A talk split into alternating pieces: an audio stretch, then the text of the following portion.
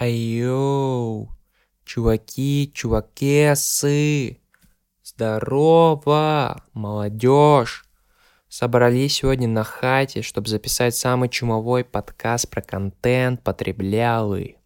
Сегодня нас необычайно много. Сегодня мы позвали нашу подругу, магистра химии, Арину Левину, чтобы она с нами поговорила наконец-то, хоть кто-то, чтобы с нами поговорил. Также за микрофоном три постоянных ведущих Макс Бачинский, Костя Морев, Тоша Чуев. А, наш подкаст э, по прогнозам э, будет скоро на хайпе. Чтобы ваши друзья вовремя заскочили на эту волну, э, сделайте несколько вещей. Во-первых, расскажите им об этом. Во-вторых, кликнуть на все приятные, которые вам кажутся, вещи на ваших подкаст-платформах. Лайки, сердечки, звездочки, пальцы вверх – Э, оставляйте комменты, скажите, кто из нас самый красивый э, по голосу. Подписывайтесь на наши соцсети, Телеграм, где у нас недавно вышел эксклюзивный, эксклюзивный мини-подкаст про Доктор Стрэндж Мультивселенная Безумия. И подписывайтесь на наш Яндекс Дзен, где будут выходить большие материалы. Также, как вы думаете, конечно же, про контент. Приятного вам прослушивания. Поехали! Мне вчера мама спрашивала, как у нее дела, там, как жизнь. Вот, и она мне такую прикольную тему написала. Она мне, у меня есть младший брат, ему 8 лет. Вот, и она, короче, рассказывает, типа, там, Тоси, Боси, вот его там награждают за то, за все, а потом она пишет следующее сообщение. А еще он сегодня утром выдал новое слово. Мы с ним обнимаемся, я ему говорю, моя крошка, а он в ответ так тихонечко, мандавошка.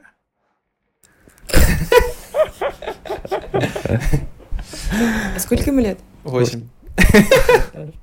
Вот, и она тебе пишет, я в обмороке. Он пообещал, что не будет больше такое говорить. Сказал, что слышал, как подростки в школе так называли девочек. У меня, кстати, мама рассказывала, что когда она была в школе или, в, я не знаю, в детском саду, она пришла домой со словом «блядь». А, и так она была супер рада этому слову, что на протяжении дня она типа говорила во всех просто, во все предложения его сувал и все остальное. Мой дедушка, то есть ее папа, он просто молча наблюдал за этим делом, ничего ей не сказал, типа, неплохо, нехорошо. Она полдня или день походила, и все, и забыла, и больше не материлась. Мне кажется, она до сих пор никогда не матерится, и вообще ни, ни одного слова матерного от нее не услышала. Я, кстати, вспомнил историю, которую я вам рассказывал в машине, но Арина не знает про нее. Короче, история. Второй класс. А, конец уже учебного дня. И нам учительница пишет домашку. Я прям вижу, что домашка такая слабенькая. Ну, типа, делать-то нечего. И я на вот этой, на эйфории, на этой радости, я кричу своему двоюродному брату, который тоже в этом классе учится, кричу через весь класс, «Сань, да это же хуйня!» Где-то минута тишины, я понимаю, что я не то слово у меня вырвалось, и начинаю просто рыдать. Так... Это второй класс был? Да. Вот. А у тебя мама э, классный руководитель был или... Она была классным руководителем с 10 по 11 а. класс а. и учителем математики с 5 класса. Ну и при этом, да, все время вот там. Офигеть, не представляю, каково быть э, ребенком э, учителя. Эм, с одной стороны, есть плюсы. Например, э, раньше о всяких слухах узнаешь, а там о косяках каких-то или наоборот, там о чем-то таком узнаешь. Кто из класса дебил. Да, кто из класса дебил, да. Вот, а с другой стороны, там, короче, учителей э, есть, ну, учителей есть две тактики отношения с родителями, ой, со своими детьми. Первая тактика — это когда прям ты так сильно любишь своего, не знаю, сына или дочку, что прям его все пылинки сдуваешь и там повышаешь оценки, а есть обратная тактика, когда тебе еще хуже, типа, как сказать, когда тебя строже, строже относятся. Ну вот у меня вторая тактика была. Ко мне, типа, когда мама меня учила, она больше там задач давала, ну, все сложнее давала. Ну, в принципе, вот посмотрите, что из меня выросло. Ну да. Ну, что выросло, Выбирайте выросло. сами тактику какую. Надо посмотреть на еще на одного человека, которого по первой тактике воспитывали. По первой тактике? Блин. Чтобы сравнить. Есть грязная история про мат. Про тоже мат? из детства. Да. Ну, которую я рассказывал также в машине. Ну, все равно расскажи. Мне было лет шесть где-то, и я посмотрел «Бандитский Петербург». Ну, тогда его крутили, вот. Крутили а... по улицам. Да, и оттуда я только запомнил слово «проститутка». И помню, гулял с одной девочкой на детской площадке, и почему-то мне ее нахотел- захотелось называть проституткой. Я назвал ее проституткой. Ну, просто, ну, типа, ты проститутка. Она, Гла- видимо, главный не посыл. знаю, знала она смысл этого слова, не знала. Я сам, наверное, не до конца понимал, что это значит. И она сказала, я сейчас пойду твоим родителям жаловаться. И То есть она все-таки знала смысл ну, этого видимо, слова. да. И она такая, типа, все. А ты такой, типа, ну, понятно, проститутка. И она типа, настроилась, все, идет ко мне домой. А я говорю, блин, Маша, Маша вроде. Да, Маша, Маша, нет, подожди, извини, я так ну, не, не буду делать. Вот, она идет, там, звонит бабушке в домофон, бабушка открывает, и, она- и она жалуется, говорит, а Антон назвал меня проституткой. Я помню, мне так И было ну, по делу вроде бы. Пришла. Вот, я помню, она прям ругалась на меня, бабуля. Кстати, когда вот Арина рассказывала про то, что, типа, вот у нее мама сказала, блядь, и никто на это внимания не обращал, я чувствую, когда я с братом разговариваю, что он, он пытается какие-то границы пощупать со мной, когда Конечно, общается. И, конечно. типа, вот, я с ним последний раз, когда созванивался, мы с ним общаемся, типа, что, как дела, все такое. И потом, типа, вбрасывает что-то там, нихуя, или иди нахуй, я уже не. Ну, короче, что-то там с хуем связано. И, и он так, типа, и смотрит так на меня, типа, как я отреагирую. А Я просто угораю, типа, такой, поугорал, такой, ну ладно, понятно, короче. Вот, и он прям каждый раз какой-нибудь словечко так бросает, типа такой, и Мне смотрит кажется, такой. дети, э, когда матерятся, они зачастую могут, типа, ну, как бы, если ребенок матерится, и родитель на это реагирует в стиле, как ты сказал, больше так ни слова не говори, это грязное слово, иди помой рот, он такой, ага, в случае, когда на меня не будут реагировать родители, мне нужно будет привлечь их внимание, я могу вкинуть слово «блядь», и все сразу прибегут смотреть на меня. А если ты вроде как Ну, не прикольно. отреагируешь, это не запретно, и зачем это повторять? Это уже не... А как вот, вот у вас отношение к мату было, э, не знаю, в семье? Я имею в виду, оно было полностью запретное или кто-то, ну, кто-то себе позволял что-то? Или вот как, например, вы сейчас, вот с родителями вы можете позволить себе мат при разговоре? Ой, я, э, у меня было все под запретом. У меня в целом, типа, э, слово, по-моему, хрень даже было запрещено. Хрень, охренеть нельзя было говорить. Мне прям мама ругалась на это. Э, Вот, поэтому э, я с ней не материлась. У меня выработалась тактика. Я с родителями и с э, людьми, с которыми нельзя материться, ты не материшься, и в целом все окей. Но если есть возможность поматериться, я считаю, что просто только в путь. Вот, но д- как-то раз я, по-моему, при маме один раз матернулась очень случайно, а сейчас я, типа, когда злюсь, причем на нее злюсь, у меня иногда в сердцах я прям такая, да что ж ты понимаешь, ты, ты, ты-» ну и прям могу. Но очень редко от нее, я, а, я от нее один раз услышала мат, она у меня доктор, и я как-то, короче, пришла к ней, э, ну, знаете, вот эти истории, типа, у нас запретная территория, у меня здесь мама работает, ходить. Вот у нас так всегда было, и я, типа, поднимаюсь к ней на этаж, мне говорят, в какой она палате, ну, и я иду, типа, мам, маме сказать привет, подхожу к палате, а оттуда крики «Да ёб твою мать, я вам сказала, если вы, блядь, будете продолжать курить, вы умрете!» Я такая «Привет, мам!» И она такая «Ой, лапса, ну пойдем!» И все. И ты после этого не расскажешь маме, что ты куришь? А, ну нет, она как-то пару раз видела, ловила меня прям. Она не знает? Она знает, но она все время такая, ну когда же ты бросишь курить, когда же ты бросишь курить? Ну ты же понимаешь, что это плохо. Я такая, мама, да. У меня когнитивный диссонанс, я все понимаю, но продолжаю, потому что мне нравится. Вот, но она как-то так смирилась. Она думает, что Дима на меня хорошо влияет, Дима не курит, и Дима на меня сможет повлиять, и я перестану курить. А как на тебя Дима влияет? А, Ну, как-то влияет. Ну, вообще, на самом деле, я заметила, что если ты куришь, то ты скорее влияешь на другого человека. Ну, то есть вот он не курил, не курил, а потом в итоге IQOS мы на протяжении полгода отлично вместе покуривали, все было замечательно. Да? А чё, как вы бросили? Да, поделись опытом, через полгода послушаю. Э, Я не бросила. А, IQOS просто сломался, да, мы поехали на э, Нуса-Пениду, спускались на Diamond Beach, там был прилив, и Дима успел пробежать, а у меня слетел тапок, э, меня захлестнуло волной, впечатало просто в какой-то камень. Э, у меня была поясная сумка, там были AirPods и типа IQOS, и в итоге IQOS после этого жужжал на протяжении трех часов, он типа просто превратился в вибратор и такой, типа, ну и все, а потом сдох. Из одного типа устройства в другое перешел. Ну да, я подумала, что невелика потеря в целом. У Кости такой сон был про IQOS и Диму. Про IQOS и Диму? Да. Вау. А, нет, у меня про IQOS 'а не было. У меня был сон. Мне сегодня приснилось, видать, после того, как мы втроем в качалочку сходили, и то, что Антон сейчас начал топить забег, а мне приснилось, что мы втроем бежим, причем по Сыктывкару. И бежим зачем-то в какую-то больницу или типа родильный дом. Вот. И, э, и суть в том, что что-то Антошка где-то отстал, а мы с Димой такие бежим, и Дима такой, все, надо остановиться, надо покурить. Я такой, чувак, мы же бежим, типа, в смысле покурить? Он такой пару затяжек сделал, так, ладно, реально, ты прав, типа, побежали дальше. Да, это похоже на Диму. Пацаны, а у вас что, какое отношение к мату было в семье и, и сейчас? Я не знаю по поводу отношения, я просто чувствовал как будто, что... Ну, у меня просто особо никто не матерился, а, особенно вот я на контрасте иногда понимаю, когда в какие-то семьи прихожу, что там прям, ну, родители некоторые себе позволяют прям в присутствии детей прям хорошенечко так стругать. Да, и... Э, а у нас как-то это... У нас, причем, самое удивительное, что в семье самый матершинник это была бабушка. Типа дедушка у нас себе никогда не позволял э, материться. Только если вот мы там на рыбалочку уехали с мужичками, и там он что-нибудь выпьет и начинает там уже, в принципе, ну, может как бы выдать что-нибудь. А как бы мама и дедушка, они, ну, в, в семье не, не выражались никак. И поэтому у меня тоже такой был подход, что я матерюсь только если я там с друзьями где-то, вот. Но иногда э, вот у тебя как будто мозг не успевает контекст сменить, и ты в детстве там иногда что-то у тебя вылетает. Но это такое редко бывало.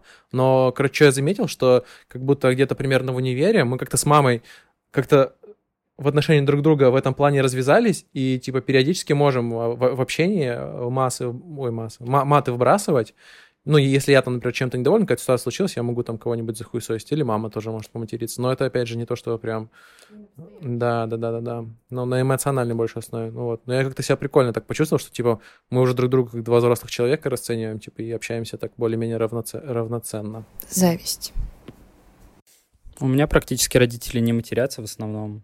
Мама, ну так, по чуть-чуть, прям редко-редко.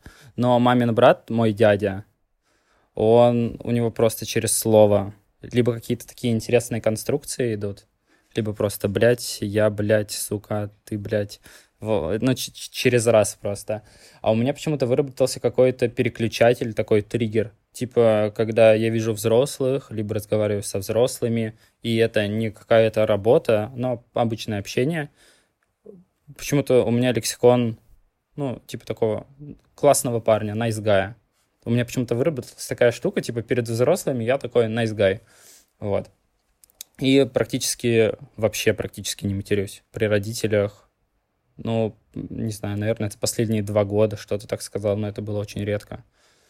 А так я использую, не использую, мат проскакивает, но очень м, в каких-то эмоциональных моментах в основном. Ну, кстати, это так, знаешь, все относительно, потому что я помню свое ощущение такое, какое-то удивление, что когда вот, ну, мы втроем с ребятами путешествовали, и у нас так сложилось почему-то, что мы не особо друг с другом материмся. Но потом ты к нам присоединился, и ты прям начал как-то вот, как-то на контрасте, что мы вообще не матерились, абсолютно не матерились. Ты начал вот эти вот знаешь, у тебя периодически бывает, типа, блядь, ну вот у тебя ни с того ни с сего, типа. Ну это на эмоциональной да, основе. Да, типа, да, блядь, основ... сука, вот. И как бы я привык, что мы у нас, что-то эмоциональное, мы типа там, я не знаю, черт там, Вот, и прям, э, то есть показал, что ты прям вообще так, ну, нормально материшься, хорошенечко. Да, и это мат какой-то, типа, такой негативный. Есть позитив, есть позитивный мат, то есть когда ты рассказываешь какую-то историю, и матом ты ее скрашиваешь, что, ну, становится интереснее слушать. Ну, типа, прикольно.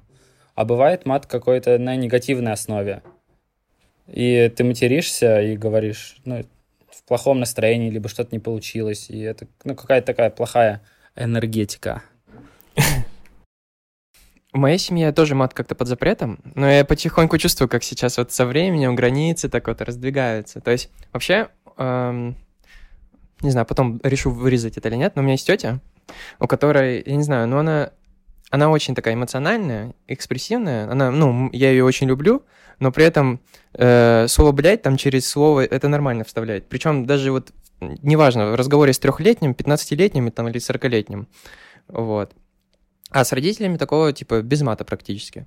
Но в последнее время, например, там, например, когда я с мамой созваниваюсь, она так может, может так, ну вот, извините, конечно, ну это вот, конечно, это вот пиздец, конечно, какой-то, вот, вот, и вот один раз скинула, и все, и потом...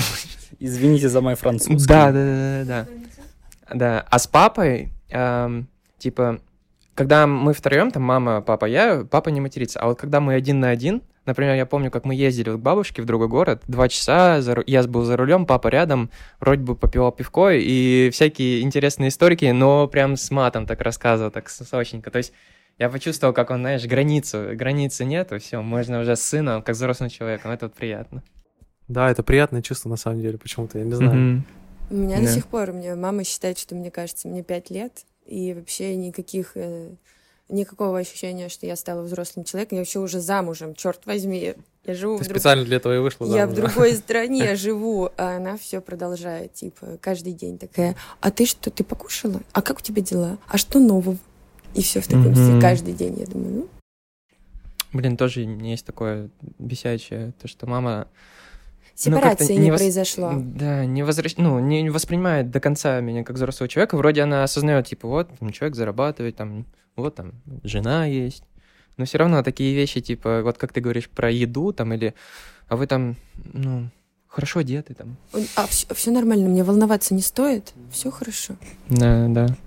Или когда в Питере жили, постоянно спрашивали, а у вас там зимняя одежда есть, там, ботиночки? Нет, в Питере есть?» нет, извините, здесь только осенние. Тренч там, ну, знаете, этот Тренч. тренч, Пальто. конечно. Сейчас. Так, Арина, чтобы ты не расслаблялась, мы у гостям... 10 приседаний. Мы небольшую контентную анкету проводим с гостями, чтобы просто понять, вот какой человек через вот тот контент, который он любит. Поэтому я тебе задам вопросы, ты не задумываясь, просто вот, ну, Да, давай хорошо. попробуем. Вот для начала. типа, М. а, какой у тебя любимый фильм? Интерстеллар. Почему? Блин, я обожаю Интерстеллар. Я столько раз его смотрела, столько раз плакала. Э, В общем, не знаю, мне просто очень нравится концепция космоса и того, что там происходит. И очень нравится э, то, что мы не знаем, что там происходит. Ну, вроде как мы уже столько всего знаем, а вроде как мы ничего не знаем. И насколько я помню, Интерстеллар, э, когда снимали, они консультировались с, э, э, с физиками, астрофизиками и всем остальным. И насколько я знаю, рендер сцены с черной, ну, с Гаргантюа занял какое-то невероятное количество мощности и всего остального. И в итоге, когда люди получили, ну, когда ученые получили в итоге визуализацию реальную, но она совпала, типа, ну, прям вот то же самое. Ну, и мне, типа, супер зашел этот фильм, я не знаю, ну, кроме, возможно, этих кубов. Да, Это было странно, да. но ладно, в целом, как бы. Ну, просто, типа, научная фантастика, если мы пока называем это научной фантастикой, просто будоражит мое воображение невероятным образом. Блин, вот я тоже вспоминаю эмоционально, когда вот первый раз смотрел, я не помню, раза два или три просто рыдал в кинотеатре. Вот Просто вообще- жесть, да. Вот как рубильник, знаете, впустили и все там. Ну, там еще... Мне кажется, это Хан Зиммер такой. Да, Типа- Ханс Циммер, господи, это просто у меня на телефоне все его песни, я считаю, что это гениально. Людовика Инаунди, или Да, как он да. там называется, Да. и Ханс Циммер. А я ходил на льдовик и Надя, можете мне позавидовать. Ты миллионер, что ли? В Питере? Да, он в Питере. Питер часто заезжает. Я просто смотрела в Москве, сколько стоит концерт его, типа там 25 тысяч, и вот выложи да положи. Нет, ну там сколько-то тысяч, естественно, это стоило, но не, ну, не 25 точно, да, то есть... Я тогда еще в универе учился, типа. Ну, я на день рождения себе, по-моему, подарок. Блин, очень, очень клево. Да, я прям сидел так с закрытыми глазами и слушал. Окей, хорошо. Любимая книга? А, Рэй Брэдбери «Марсианские хроники». Собственно, по той же самой причине... А, нет, не «Марсианские хроники», наврала, а «Человек в картинках». Блин, если вы не читали, А, расскажи ну, да, короче, э, концепция книги в том, что путник встречает э, мужчину на перевале, э, никого вокруг нет, и вот костер, и они ложатся спать, э, и путник смотрит на человека, а он весь в татуировках. И он смотрит на татуировку, и они начинают рассказывать ему истории. И каждая его отдельная татуировка — это каждый отдельный рассказ. Они, ну, я не знаю, читали вы Брэдбери или нет, они в целом все такие у него немножечко упаднические. Ну, то есть, типа, история про то, как на Венере всегда дожди, например, и там путники попадают туда, там столько дождя, типа, их корабль разбивается, и они вот идут, и потихоньку они сходят с ума от того, типа, сколько дождя, и в итоге последний путник доходит до золотого купола сухого, и он, кажется, сломан, и потом ему ну, как бы потом он идет дальше до другого, и вроде как он туда доходит, и там все сухо и тепло, но ты понимаешь, что, возможно, он не дошел туда, возможно, он сдох уже где-то по дороге. Вот, и, в общем, вот он рассказывает все эти картинки, а, по-моему, последняя там э, с приколом, что, типа, он видит свою смерть, и в итоге он решает оттуда свалить от этого человека. Короче, Брэдбери просто любовь. Очень грустно, что люди останавливаются на 450 градусах по Фаренгейту и Это такие я. типа «Я люблю Брэдбери, потому что я прочитал это, вот это вот произведение». Но у него есть куча разных других штук. И это антология называется, не антология, не знаю. Ну, в общем, где маленькие рассказы. Вот «Марсианские хроники», вот это. Еще механические меха- механизмы какие-то. Блин, это просто... Ты как будто попадаешь в какой-то супер мир, а, такой вот фантастики, но не новой, типа э, киберпанковской, а какой-то старой вот того времени, как типа люди думали, что вот как выглядит мир там, и ты прям в это погружаешься, и очень хорошо становится. Прям так. Прикольно. Чё, а какие... Вот я помню, что я читал 450 градусов, но вообще не помню, что там типа книги Я в сжигали. школе еще читал, типа, я такой подумал, что все с этого прям так сыкаются, типа, ну, да, что-то рассказ какой-то, типа, книжечка, да, нормально. Но он какой-то немножко банальный, типа, я не знаю, такой очевидный. Ну, это типа, э, он решил зайти в антиутопию, наверное, скажем так, но зашел немножечко, ну, типа, не так глубоко, как Оруэлл, или там, кто еще был, Олдос Хаксли, или кто там еще. Замятина. Замятин, да. Ну, просто по верхам. Ну, тоже в целом интересно. Но это, наверное, не, не одна из, ну, типа, не то, на чем можно остановиться. Ну, чтобы, мне кажется, в школе, там, типа, школьнику любовь к чтению привить, в принципе, нормальная книжка, как мне кажется, такая, может заинтересовать Ну, чувака, поин- начать. Поинтереснее, чем мрачная русская литература, я думаю. Да. А вот, сорян, перебил. А вот вы помните момент или эпоху, я не знаю, года два, когда вот антиутопии прям на хайпе были, как будто все читали вокруг антиутопии. Да. Это вот э, это возраст такой у меня был, или это реально вокруг все читали? А Вот. как будто вокруг все Типа читали. это что-то 14-15 год, что-то такое. Как будто вот для меня это 11 класс, первый курс универа такое было. Я помню просто там залпом и э, 1984, и 451 градусов по Фаренгейту, еще мы. пытался. Да-да-да. я О, пыт- дивный новый мир. Да, Но я да, тоже да. прочитала где-то на первом-втором курсе, просто вот так вот. Все книги. Потом у меня все смешалось, поэтому если, если пытаться Да, да, растянуть их по разным книгам, у меня там все смешается в одну кучу. Я просто помню, я читал «Марсианские хроники», мне понравилось, и мне понравились некоторые ходы или идеи, которые там были. Я пытаюсь вспомнить вот этот ход. Короче, э, когда чуваки приехали на Марс, космонавты, э, и они типа видят там цивилизацию на Марсе, ходят, там общаются, а их не воспринимают всерьез. Я не помню, почему их не воспринимают всерьез. По-моему, все думали, что они сошли с ума или что-то такое. А, потому что у марсиан была, типа, возможность менять форму или что-то такое. И они такие, да, это пси- психи какие-то. Какие космонавты психи? И просто посидели в психушку и не поняли. А, вот почему при предыдущей экспедиции не вернулись. Там, Типа- по-моему, тоже еще история, что типа, э, ну, как бы вся книга, ты сначала прилетают на Марс, э, сначала вроде как идет какой-то расцвет, а потом в конечном счете, по-моему, люди пидорасы, и все равно всех марсиан-то они и положили. Да, да, да, есть такое. Ну, то есть там была какая-то невероятная э, цивилизация, а ее просто похерили. Люди пидорасы. Люди пидорасы. Следующий вопрос. Представь, тебе нужно оставить одну соцсеть или одну платформу или один способ потреблять контент. То есть начиная там от ТикТока, Телеграм, Ютуб, книги, фильмы и так далее. Netflix или что-то такое. Представь, что ты, вот что бы ты выбрала, оставила только одно. Ой, я кинопап бы оставила. Блин, кинопап — это любовь, мне кажется. Если они допили туда книги, просто я буду сидеть там всегда. Ну да, кинопап, наверное, э, потому что там куча... Я не знаю, как они это делают, может, вы мне сможете объяснить, но каким образом за 150 рублей в месяц ты можешь получать все, что делает HBO, Амедиатека, Netflix и же с ними, в хорошем качестве, с переводами, смотреть все в английском, с русскими субтитрами, хоть с французскими субтитрами, если ты захочешь. Как это происходит, но мне кажется, это восторг ну, просто. кажется, все просто. Они просто берут торренты и туда загружают. И они 150 рублей берут просто вот за то, чтобы вот как раз качественный сервис сделать. Качественный сервис пиратского контента. Блин, я готова платить эти деньги, потому что это в разы меньше, чем просят официалы, и просто Нахер официал! реально, ну типа. Чисто такая пиратская партия собралась. Но только если мы не говорим про игры. Игры должны быть оплачены. Да, ну почему? А что у тебя за, это, за двойные стандарты? Да. Я не Ну-ка, знаю, а короче, книги? я... э, За книги не Да кни- книги тоже, но Флибуста. ай, Флибуста. Я просто, э, э, видимо, потом еще об этом расскажу, но м, я сейчас смотрю Elden Ring, э, игра вышла от э, Миядзаки, и вот мы с Димой сколько смотрим, я вообще не понимаю, как это делается. Мне кажется, игры, которые, ну вот, типа, игра стоит 5000 рублей, и мне кажется, что это мало. Ну, то есть, мне кажется, что люди, которые там трудились, это ж просто, ну... Я преклоняюсь перед программистами, ребята. Это восторг. А вот, короче, у меня по поводу игр, у меня такая в школе тема произошла, и вот, ну, я на самом деле немножко раздосадован, что это произошло, и не понимаю немного, почему так, но хотя, с другой стороны, немножко понимаю. У меня, короче, был в детстве комп, и я очень любил играть в игры. Но со временем он устаревал. И начали выходить новые игры, в которые я уже не мог поиграть. Я ходил там к друзьям, и иногда бывало так, что ну, маме говорил, что я пошел на баскетбол, сам пошел к другу, типа, он там играет в Fallout, например, в новый. Сидел у него, смотрел, как он играет, сам немножко что-то пробовал, а потом приходил, и у меня иногда такие вопросы возникали. Типа, странно, футболка сухая, совсем не пахнет. Типа, чувак, почему ты куда то ходил? Вот. И из-за того, что у меня комп стал старым, я начал либо вообще такие уже старенькие игры играть, либо начал... Ну, короче, я в какой-то момент подсел на YouTube и на летсплей. Я прям жестко залипал летсплея. Да. Вот. Это когда ты смотришь, как играют другие. Да, да, да, да. Мгм. И как бы я получал от этого, ну, удовольствие.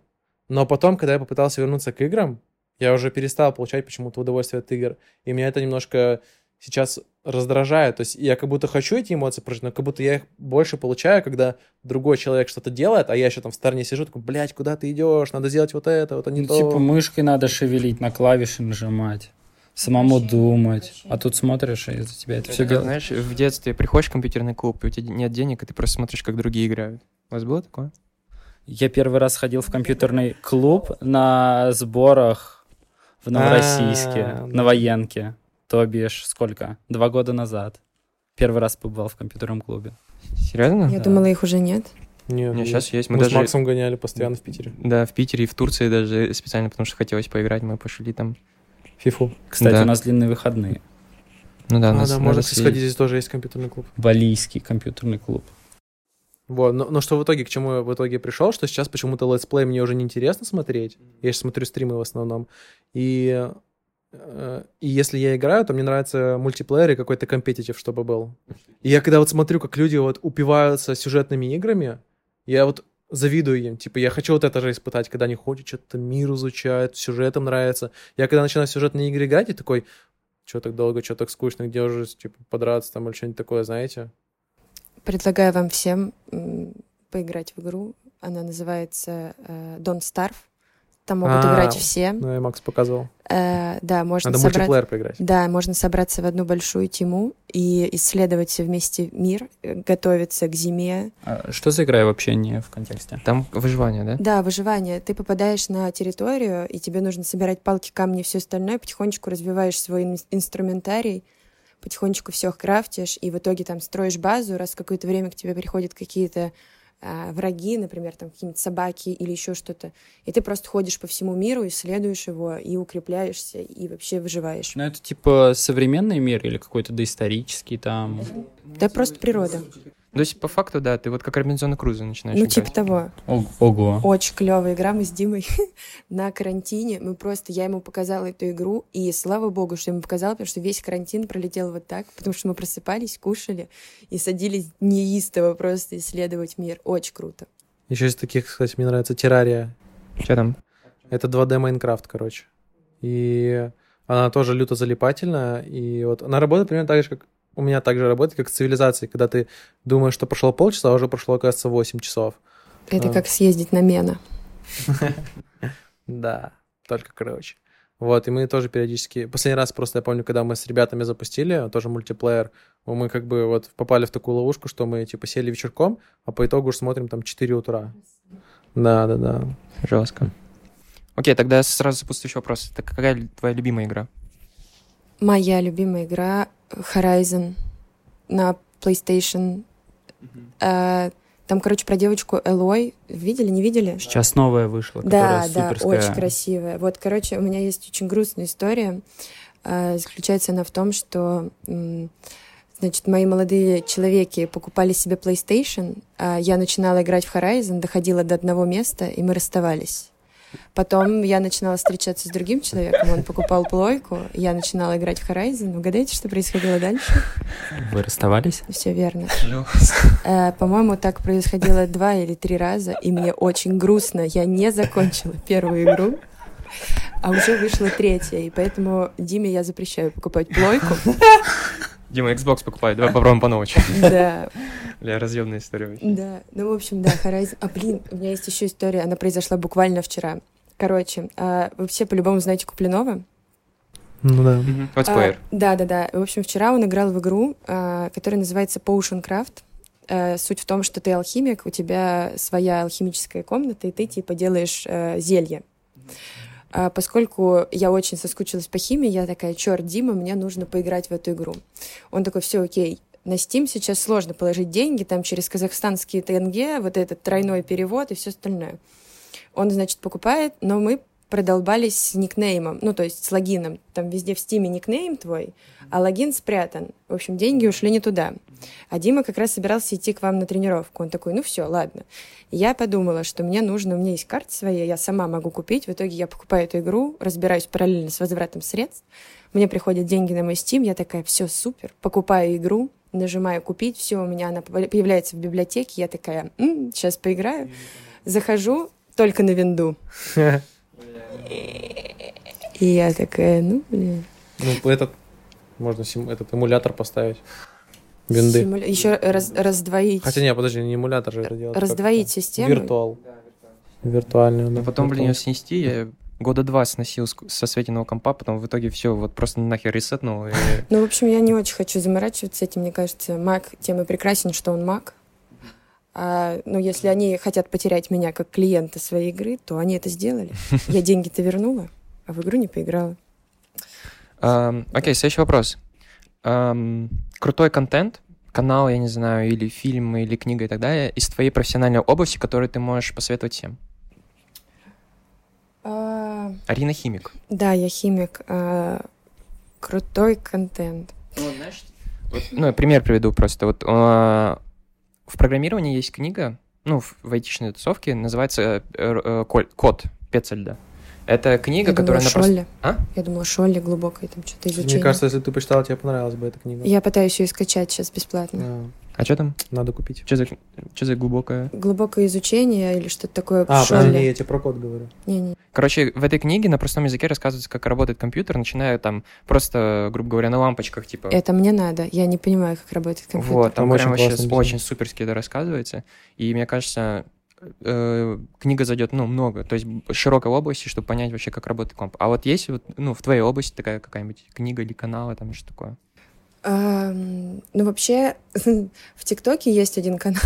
Нормально, нормально. Э, Да, в ТикТоке есть один канал. Я, кстати, не знаю, как он называется, но суть в том, что а, парень на клевом оборудовании проводит клевые эксперименты и показывает, как, например, ам, что будет условно, если вы возьмете ртуть а, и поместите ее на эм, алюминиевую бейсбольную биту. Ну, то есть возьмете алюминиевую бейсбольную биту, возьмете каким-то образом, сделайте так, чтобы вот эм, налить ртуть, и она взаимодействовала с этой бейсбольной битой, ну, типа, условно, вот как-то обозначите края и туда зальете ртуть. И что произойдет дальше? А, ну и таких типа историй куча, очень красочные эксперименты и все остальное. А что произойдет дальше? А, я не помню, как это называется, но, в общем, ртуть а, войдет в структуру алюминиевой биты, сделает ее настолько хрупкой, что когда ты вот так вот ударишь, она разлетится просто на крошки. Очень красиво. И у него там, типа, потрясающие штуки, что, типа, будет, если, а, не знаю, залить ртуть в концентрированную азотную кислоту.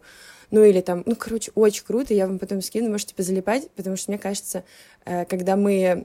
Мне скинули даже недавно картинку, типа, геймплей химии, и там, знаете, взрывы, все такое. А, нет, это эм, сюжет химии, это, типа, взрывы и все остальное, геймплей, ты там, типа, H2O пишешь ручкой. Вот. э, Очень клевые очень клевые статьи есть, э, но они супер-ультра химические. Таких, чтобы нау- науч-поп, это вот очень мало. А, Мифбастерс. Очень клево. Там как раз был мальчик-химик. Я прям влюблена была в него. Я думала, чувак, давай, топи. Я, кстати, первый раз в своей жизни встречаю человека, который, типа, прям, ну, влюблен в химию, потому что э, у меня в окружении в основном плюс-минус, когда если люди появлялись после школы, что-то за химию они не особо тоже, А в школе-то у нас вообще, у нас типа просто учительница была очень строгая. И, ну, короче, нам, когда я пришел в лицей, когда там началась химия, у нас была учительница очень слабая, и она нам запорола вот этот самый начальный момент. Ее потом уволили, взяли другую, которая прям люто жесткая была, прям всех задрачивала. И, ну, там хотела, чтобы у нее там были олимпиадники и так далее. Ну, а меня уже химия не вкатила, типа, и я только боль от этого получал. Блин, очень грустно. Химия потрясающая наука, ребята. Но ее, при... ее, мне кажется, как и математику. Вот две... Математика, физика и химия очень клевые, но э, математику вообще у нас не умеют преподавать. Ну, потому что, мне кажется... Кроме моей мамы. Ну да, наверное. Потому что для меня математика — это хуже, чем, я не знаю, чем смертная какая-то пытка в последней инстанции. Вот. Но также и с химией, потому что как ты можешь изучать химию, если ты даже потрогать не можешь ничего? А как вот появилась вот эта любовь к химии? То есть у тебя повезло с преподом, не знаю, вначале или вот... Нет, у меня не повезло с преподом. У меня была женщина, ее звали э, Магомедова... Э, не помню, короче, она была армянкой. И она как-то раз показывала нам опыт с горючим газом. Короче, если смешать кислород с водородом в соотношении один к двум, получается гремучий газ, называется так эта штука. И если поджечь, э, то он бабахнет. И, в общем, она проводила эксперимент, э, взяла пластиковую бутылку, нагнала туда кислороду, подождала, пока дойдет кислород, и подожгла. Короче, банка, эта бутылка взорвалась, и у нее была такая шевелюра шикарная. И, короче, эта штука взрывается, и вот здесь у нее начинает, знаете, вот такое подкипание немножечко. Вот. Ну, в общем, э, не повезло мне с э, преподшей, потому что она не очень как-то объясняла. Мне повезло с я даже не знаю, как сказать. Мне, короче, все мои родственники, они врачи. И я увидела, у меня брат, с братом разница 10 лет, и он пошел как раз, закончил институт, а я пошла ну, короче, как так получилось, что мне как раз надо было идти, вот, выбирать свой институт, а он заканчивал и поступал на работу. И когда он, типа, отучившись 10 лет, начал получать 10 тысяч, я такая, ха-ха, мне не сюда. Ну, я решила, что мне не сюда, поэтому я пойду куда? Правильно, в академическую науку, там же денег-то больше. Ну, знаете. Вот, и э, когда я готовилась к ЕГЭ, у меня была вот там потрясающая женщина, она писала стихи про химию, она просто была, ну, я не знаю, я не видела больше влюбленного в химию человека. И вот она подарила мне какое-то вот это вот все. И это все продержалось э, все мое обучение в институте, и потом я пришла вот в последнюю свою лабораторию, и у меня там, значит, э, начальник, сексист, я не знаю, шовинист, ультра какой-то патриархальщик, и все слова, которые можете представить. И он э, просто выгнал из меня все, все желание заниматься наукой. Вот сейчас я сижу супер в состоянии, когда мне хорошо от того, что я и не занимаюсь, но я очень сильно грущу, потому что вроде как ты хотел всю жизнь этим заниматься. Поэтому осторожней с э, научными руководителями. Если вас прессуют, шлите их нахуй. Ты помнишь, как его зовут персонально? Да, конечно. Э, его зовут Вошкин Андрей Алексеевич. Я его называю Шмарин. Э, привет. Где мои деньги? Для разъем. Последний вопросик. А какой у тебя guilty pleasure контент? Э, мой, мое любимое — это смотреть стримы орка-подкастера. Если вдруг ты это услышишь, я влюблена в тебя уже пять лет. Короче, э, я не знаю, как это работает. Я, когда слышу его голос, все успокаивается, мне становится так хорошо. Я могу даже не смотреть, что он делает. Он просто, у него там пятичасовые, восьмичасовые стримы. Он может делать что угодно, я просто его слушаю и думаю, боже мой. А что он обычно делает? Типа вообще... Он просто играет. Вообще он вышел Кстати, из не знал, WoW. что он стримит. Я только у него, ну, YouTube-канал знаю. Да, типа. короче, он вышел из WoW. А, и самый прикол в том, что вот если Куплинов, он вставляет свое лицо, то как выглядит орк-подкастер, все могут только догадываться по Дианону, типа. А так у него, типа, внизу экрана э, фигурка орка. Он, типа, ее как-то с motion как это, motion capture Маску делает. типа сделал. Да, и, в общем, э, он очень клево взаимодействует со своими подписчиками, за то, что ты на него подписываешься, тебе дают именного гуся. Когда ты донатишь ему деньги, это прилетает в виде пончиков и все в таком стиле. Ну, то есть какой-то клевый интерактив. Ну и плюс просто для меня, я не знаю, почему голос просто какой-то умиротворяющий, успокаивающий, офигенный.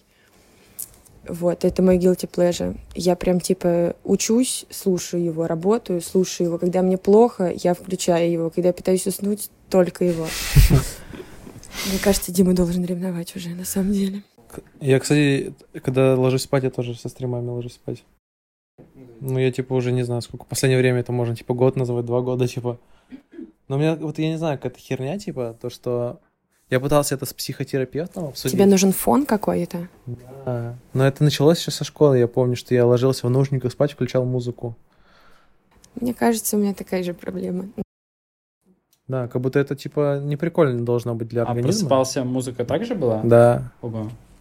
И причем там такая еще была музыка, я в то время слушал какой-нибудь альтернативный Bring рок. horizon. знаешь.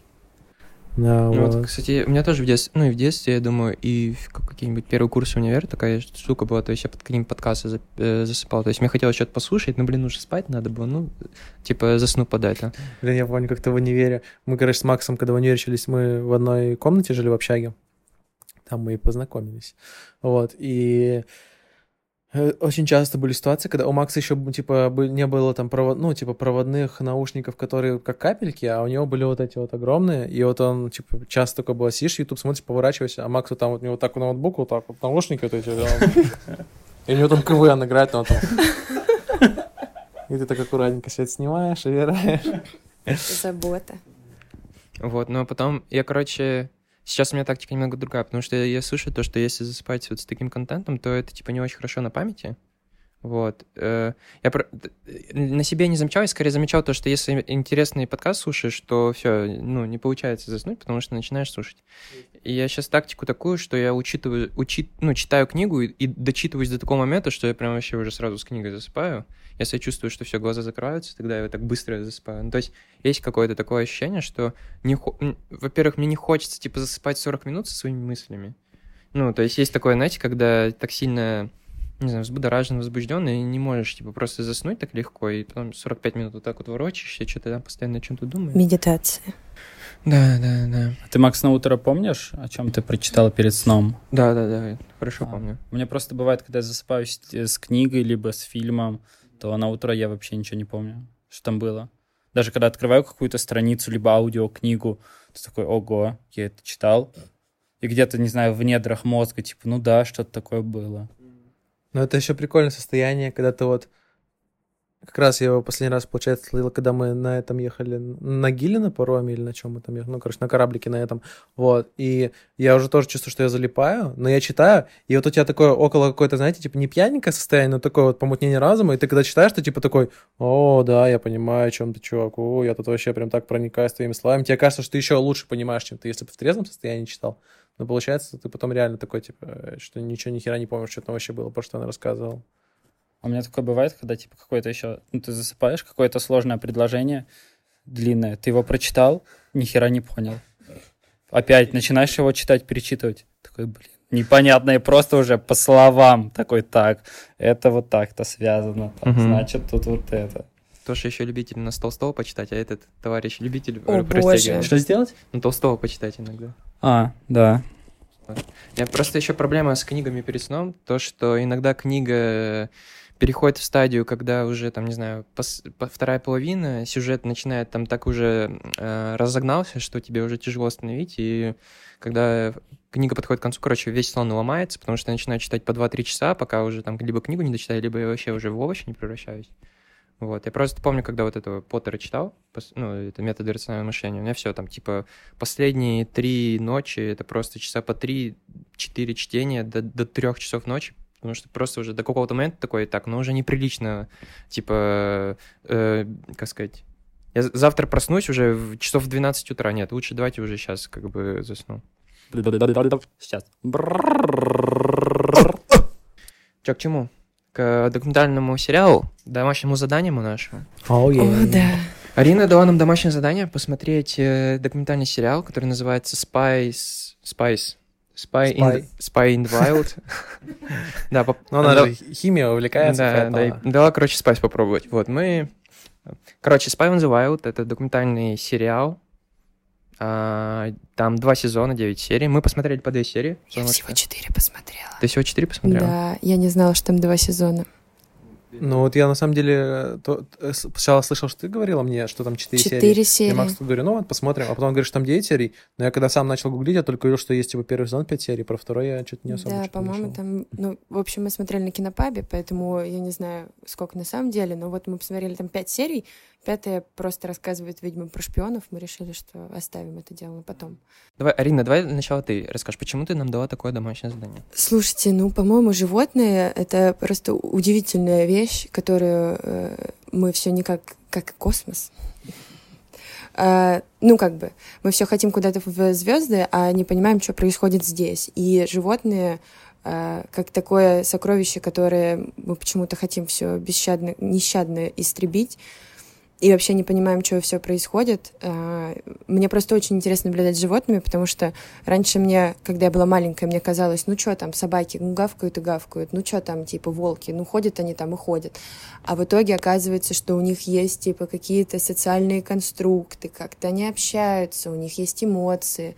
И за всем за этим прикольно наблюдать. Ну и плюс здесь эм, реализована съемка. Я не знаю, как они на самом деле это делали. Мне абсолютно это непонятно. Ну, то есть, это ж тебе нужно к волкам подсунуть этого маленького волчонка, а перед этим это сделать. Еще попрыскать его запахом стаи, чтобы его приняли. Ну вот, ну типа, come on. Интересно, откуда они запах этот брали? Вот, Убивали волка какого-нибудь? да. Может, они, типа, я не знаю, мочу забирали и потом а, обливали этого чувака. Ну, в Вот я общем, вот про это удивлялся, когда, по-моему, во второй серии про птиц каких-то рассказывали, которые залезают, ну, чтобы яйца высидеть, залезают и, типа, обкладывают. И они ж туда куда-то яйцо это положили, чтобы именно в это же гнездо, типа, эта птица прилетела. Че? Скорее всего, я представлял так, что подходит человек, ставит и уходит за кусты, дальше снимать смотреть. Блин, ну, на самом деле, да, очень стрёмно. Ну, как бы, тебе же как-то нужно подбежать к ним, поставить, а потом еще понять, что они придут сюда. Типа, ну, и плюс они же еще, помимо того, что ты из глаза шпиона идет съемка, они же еще снимают со стороны этого шпиона. И это вообще просто взрывает мне мозг. Как это возможно? Основная идея э, се- сериала в том, что в стае животных э, подкидывают типа иг- роботизированную игрушку, очень похожую на жителей этой стаи, Очень похоже. очень похожую. Он там даже как-то двигается, что-то там имитирует, и в глаз животного вмонтирована камера. И типа через эту камеру, ну, в основном мы не через эту камеру смотрим, но как будто, ну, у меня чисто техническая доебка, то, что по факту э, самое прикольное в этом сериале, вот для чего эта игрушка нужна, то есть когда они начинают взаимодействовать с ней, Да, там да, да. что-то там. То есть камера вообще по, сам, по факту бесполезна, потому что там все со стороны начинают снимать. Это так. Но преподнесли прикольно. Да. Я еще не понял, что там с расширением камеры в этих игрушках, потому что, ну, я смотрел с пиратского какого-то сайта, и само по себе качество было, ну, типа... Ну там GoPro какие-то самые всратые, ну типа, как вот знаешь, А какого года вообще этот сериал? 17-го, 17 да. А, да, мне показалось, что он постарее. Ну, не самого лучшего качества там камеры, Да. наверное. Ой, я кайфанул от какой игрушки. Я рандомно Секс. вбил серию, четвертую, четвертую серию, и мне понравился сюжет про слонов. И там была камера какашка. Слоновья какашка, просто такая вот кучка. Она на, еще на кидала, колесиках. она еще кидала Да, отдельный ка- да, и у нее еще были отдельные какашки с, с глазиками, которые управлялись, которые просто вращались, крутились и тоже Ну, снимали. так. Типа какашка, которая выпуливает мини-какашку и снимается. Да, это гениально. Ну, в общем, э, прикольно смотреть, как они, эм, типа, мне еще очень понравилось, что чем как бы более развитый условно организм, то есть, э, секунду, вы, не знаю, дошли вы или нет, там были полевые собачки. Это просто Которые мои... целуются? Да, Да. полевые собачки. У, это ж так мило. Короче, да, я хотела сказать, что чем выше организация э, животного, ну, то есть, если мы говорим про шимпанзе, не шимпанзе, а кто там, орангутаны были, э, тем они более заморачивались над тем, чтобы сделать, э, ну, игрушку максимально похожей. То есть они там добавили мимику, добавили вот это, потому что, ну, типа, я думаю, что обезьяны все-таки как бы чуть более умные, чем мы себе можем представить, и они, наверное, рассекретили бы быстрее этого шпиона, если бы он просто сидел и такой, ну, я тут. Короче, это просто замечательно. Ой, я сейчас понял, как там шимпанзешка себе взяла котика и игралась с Ой, ним. да, это типа показывали, как, как домашние животные появлялись. Да, это такая милота вообще. Ну, это же просто, просто невероятно. Они так взаимодействуют. как они, ну, я даже не знаю, все вот эти вот, как, как любовь у них строится, как, э, как они дружат, как они между собой общаются, как они выстраивают иерархию. Это, кстати, у человека, мне кажется, не так сильно это, ну, ярко выражено. У нас все как-то немножко в стороны расползлось, а у них прям вот эта вертикальная иерархия как-то невероятным образом, ну, обозначена. Ну, ты когда за этим смотришь, ты начинаешь параллель такой проводить его, блин, ну, это, в принципе, как у нас, просто у нас сейчас сверху куль... слой культуры есть. Ну, типа. Ну да, мы не подходим к другим людям, не садимся на них сверху и такие, ну все, я выше тебя, чувак. Да. При этом там у каждого вида своя социальная структура, что интересно. Там пин... у пингвинов там вообще... Ну, я... Блин, как же мне жалко было этого чувака пингвина. Я больше угорал. Какая же она сука просто вообще. Я больше угорал, блядь. Это, знаете, такой долбоебик такой, который... Такой, типа, ой, бля, камешки спидили, ну пойду еще один принесу. Блин, у рыб такая же штука. Не знаю, здесь, наверное, не показывали, но вообще у рыб есть тоже. Они типа собирают ракушки и делают себе под водой такую горку. И там есть рыбка, которая делает себе горку, а есть рыбка, которая просто подпизживает камни. И в итоге знаете, кто выиграл? Тот, который понапиздил больше, потому что у него получилась огромная куча, и самка пришла и отложила ему ту это, свою Это прям как это, как в школе, знаете, есть чувак, который делает домашнее задание, есть кто списывает у него тот получает пятерку. Да, еще запомню все момент, как там черепашку э, в первой серии. А приходовали? Да, да, И там, сука, еще комментарий это так...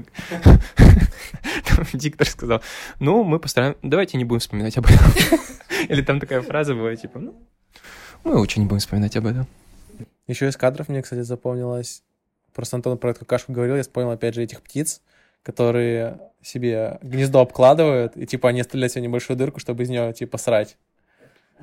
И они это поснимали, что типа пяу, пяу, пяу. Ну, кстати, вот тоже они э, вроде как считается, что птица не может, э, ну, как бы, птица, у нее же нету прямой кишки, нету сфинктера, как у нас, поэтому она не может, типа, ну, удержать в себе. То есть она что съела, то и вышло. Но ведь она же не стерет себе в гнездо. То есть она все равно додумалась до того, чтобы повернуться и в это окошко подставить свою жопку. Ну, это же... Это не каждый человек так сделает. Ой, еще я прикольно увидел в сюжете вот как раз-таки про какашку, про животных, которые каким-то образом тоже употребляют какие-то наркотические вещества. Про лемуров. Да, лемуры, которые трутся вот этими скалопендерами. Это такими... кивсяки. Как? Кивсяки. Кивсяки обтираются ими, у них какое-то они вещество вырабатывают, и потом дико кайфуют. Либо эти дельфины играют рыбой фугу. Да. Рыбой фугу играют, они ее просто зажимают во рту, она же ядовитая. Угу. И она что-то там немножко вырабатывает, и это им как-то вдаривает, они испытывают. Они кайфуют, они типа все кайф. там. И они просто как футбольным мячом, только через рот кидают эту рыбку. На самом деле животные супер сильные, сильные наркоманы. Они все, э, если есть возможность кайфануть, они такие, да, пожалуйста, да, ну, дайте да. два. Ну и типа нету вот этого еще. Хотя, блин, мне кажется, вот не понимаю, у людей вроде с одной стороны есть механизм, да, от зависимости избавляться. Ну, ну вот, сука, непонятно, как это работает. Через то социально. Мне кажется, если бы социально не было вот этого неодобрения наркотиков, то все было... Не, а дело не то, что не социально. Ну, тут вообще, мне кажется, на социум похер. Просто, короче, если в тебе генетически встроено то, что зависимый человек, ты никак от этого не избавишься, хоть ты там, э, типа, обосрись. А, ты будешь так же, как и типа мышка, которая эту кнопку нажимает, да. Вот. Короче, а я еще хотел сказать по итогу, да, если так еще в общем пройтись не по конкретным каким-то моментам, что словил себя на том, что мне уже почему-то не вкатывают э, документалки про животных и природу э, в том плане, что они э, я когда смотрю, мне супер интересно, как это технически все устроено, как это работает, типа, вот как они там взаимодействуют, как они, как, не знаю, когда вот это все декомпозируют, какой-то, со, со стороны смотришь, кажется тебе просто, и начинают тебе в сложности внутри вскрывать, вот от этого мне, мне нравится. Но в целом эксайтмента от того, что я буду сейчас смотреть про природу, у меня почему-то нет уже. Потому что как будто я пытался немножко подумать, почему так произошло. Как будто в детстве вот я насмотрелся всякого такого, там, Дроздова Первому каналу смотрел. И иногда еще это было через сопротивление, то есть кто-нибудь включит вот Дроздова там, и типа и смотрит, типа, все, не переключаем. И у меня как будто вот эта любовь прям вот смотреть-смотреть, это немножечко пропало. Хотя вот у меня старший брат двоюродный, вот он пипец, он типа на химбиле отучился, и вот у него вот эта любовь к природе, она еще заложена типа дедом, потому что мы ходили там вместе по грибы, по ягоды, на рыбалку, на охоту, и вот он, он упоротый прям жестко поэтому как бы, и вот у него это не пропадает. Я просто смотрю, засматриваюсь. Плюс еще же они каким-то образом начинают снимать э, более технически, все более более просто потрясающе. И ну ладно, уже тогда не буду советовать вам посмотреть «Планета Земля». Нетфликсовский. Е, ты видел видео про игуану и э, э, змей? А расскажите чуть поподробнее вот это, про эту документалку, потому что уже второй раз, ну, второй подкаст подряд мы ее упоминаем. Про планету Земля? Да, да, да. А, Планета Земля — это подкаст про, э, хм, про планету Землю, да, Землю, про, про нашу планету. Э, вообще там есть две, два, э, по-моему, у Netflix «Планета Земля» и еще как-то называется. В одной эм, диктор подводит все к тому, что берется какой-то ареал, ореол обитания и в конце говорит, вот, Пиздец. если мы не будем э, беречь воду, может, это, кстати, и про это тоже, это одно и то же. Типа, если мы не будем беречь воду, все умрут. Вы подумайте внимательно. Вот. А, И это очень круто. И там снято, я не знаю, как они это сделали. Есть э, самое эпическое по- побег игуаны, значит, э, в Эквадоре. Всё, я Ты вспомнил. вспомнил? Да, да, да, да. Я вам потом покажу. Это просто жесть. Это самый... Это терминатор отдыхает, я вам отвечаю. Короче, на Эквадоре, в Эквадоре, э, когда рождаются игуаны, они рождаются в песке, вылезают из-под земли, и для того, чтобы добежать, это морские игуаны, для того, чтобы им добежать до моря, им нужно преодолеть какое-то расстояние, забраться на скалы, а по дороге их поджидают змеи. И змей там просто дохера. Ну, типа, на одну игуану штук 20 змей. И бедной игуане, маленькой, которая только что вылупилась, надо преодолеть препятствие. Это просто, там такой экшен, там еще музыку, вот типа Цимер, типа, условно, писал. И ты, когда на это смотришь, ты так за нее болеешь, за эту бедную игуану. Я понимаю, что там не одна игуана бегала, и что там, пока не снимали, все это с- умерло очень много игуан. Ну, то есть, э, вы понимаете, совершенно нет ощущения, что, типа, камера есть. Как-то так снимается, что они, они делают свои делишки, а ты при этом качество видео, типа, 4К, ты за ними наблюдаешь, и нет ощущения, что они, типа, шугаются камерой. Они вообще не видят эту камеру. Как они это делают? Я вообще не понимаю. Но это так снято. Ты просто такой... Йоу, я вам потом покажу. Это просто... Это гениальнейшая сцена. Да, ну, в общем, идея в том, что они рассказывают про разные биомы и говорят, ребят, подумаем, давайте. Ну, то есть, сначала начинают они за, за здравие, а заканчивают, типа, показывают, например, как, э, я не знаю, Тает лед где-то. как тает лед, как, с- И как это сокращ- влияет вот на много различных континентов, океанов. как сокращаются э, эти леса или еще что-то, как типа вот есть эм, обычный тропический лес, а его вырубили, и там пальмы, типа, делали, чтобы из них делать там кокосовое масло или еще что-то. И типа туда уже не придут э, все вот эти виды, они должны ютиться, все сжимается, сжимается, сжимается. И, в общем, на подумать, после просмотра хочется взять и сделать себе маленький домик где-нибудь в лесу. И все. И корешки там, травушку, вот это все покушать. Собирательство вернуться. Ну, типа. О, я запомнил еще, что из-за потепления умирают кораллы. Ну, Типа температура воды повышается. Вот в Индийском океане где-то еще. И как раз когда мы были на Гиле, я видел кучу этих мертвых, отмерших кораллов. Но там на Гиле еще из-за этого землетрясения у них же было. А. Да. Ну там, да, там отчасти от людей, но там землетрясение было в 2018 году на Ламбоке, и оно было такой силы, что типа три острова просто разрушилось наполовину. Ну, то есть, собственно, потому там черепахи живут, потому что там был заповедник, ну, как это, в общем, спасали черепах или разводили там черепах, и его просто разнесло, и все черепахи убежали. И им так понравилось, они там остались. Вот теперь там живут черепахи. Но кораллы, да, коралловый риф ужасно порушен. Я полностью согласна. И мне было интересно в голове такой, блин, вот сто лет бы назад тут оказаться, посмотреть, какие вообще были кораллы. Сейчас. Ну, мне, короче, я посмотрел за последние две недели два сериала на Apple TV. Нифига Э, себе.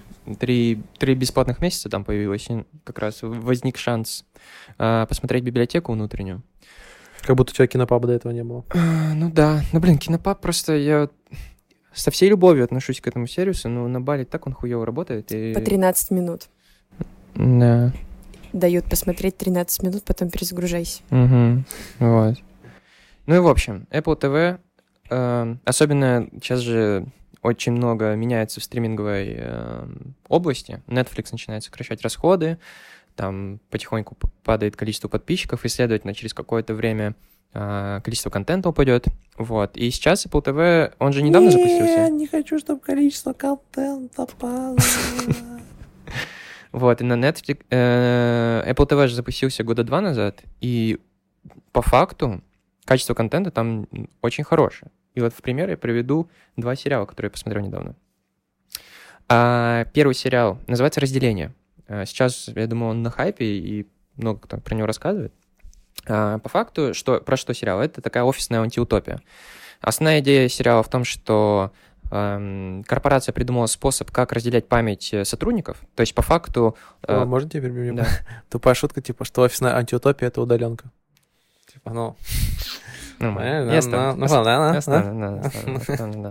В общем, основная идея в том, что эм, рабочую жизнь и офисную жизнь э, сотрудника полностью разделяют, то есть он не помнит, что делал на работе дома и наоборот. То есть он э, в офисе не помнит, кто он снаружи, кто он вообще. Он просыпается, типа, вообще в полном неодуплязе, э, типа, кто он такой, и ему там внутри этого офиса рассказывают, э, что ему нужно делать и так далее. То есть Каждый раз заново? а, Не-не, ам, условно, он там входит в лифт, и у него память переключается.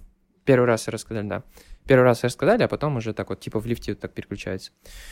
Вот. э, И прикол в том, что если, э, вроде бы прикольная идея, но на самом деле там в офисе начинается, э, точнее, в офисе развита особая офисная культура, которая граничит с религией и каким-то тоталитаризмом. То есть, по факту, там внутри офиса, ну, прям какая-то антиутопия. Там начальство строгое, там сотрудников наказывают, там, не знаю, сотрудники вообще не понимают, что они делают, они какие-то циферки там перебирают на основе эмоций, и при этом непонятно, что они, для кого они это делают. Вот, и постепенно вот, э, при этом снаружи никто не знает, что тут за пиздец творится. И постепенно там разворачивается такой триллер, детектив, Э, люди внутри начинают, пытаются разобраться, что вообще происходит, и как бы выбраться из этого хаоса. А люди снаружи такие э, получают какие-то сигналы из этого офиса и тоже начинают какое-то такое постепенное расследование. Вот. Пытаются, получается, собраться после того, как разобрались. Ну, не то, что они пытаются собраться, пытаются просто понять, что там происходит. Они вроде бы ушли туда, чтобы избегать какой-то проблемы. Например, там у главного героя умерла жена, и он, чтобы вот э, пройти через это горе, просто он пытается его выключить, условно, это горе, на 8 часов в день. И он уходит в офис, выключает память и пытается там что-то делать. Вот. Ну, то есть это тоже какая-то драматическая линия про то, что он пытается пережить вот это горе. Вот. И 9 серий. А, К концу вообще там все жестко разгоняется. Плюс, что мне понравилось, так это как оно очень круто снято, очень как-то так стерильно, стильно, цв- по цвету классно, камера классно работает. То есть при этом снимает это все Бен Стиллер. То есть, знаете такого комедийного актера? Бен Стиллер? Да, Бен да. Стиллер. Да. Вот. Оказывается, он кайфовый режиссер. То есть... Что А еще? ты сказал, что он снимает, я подумал, что он там оператором работает. Не, ну имеется в виду он как режиссер, Ага. большинство серий.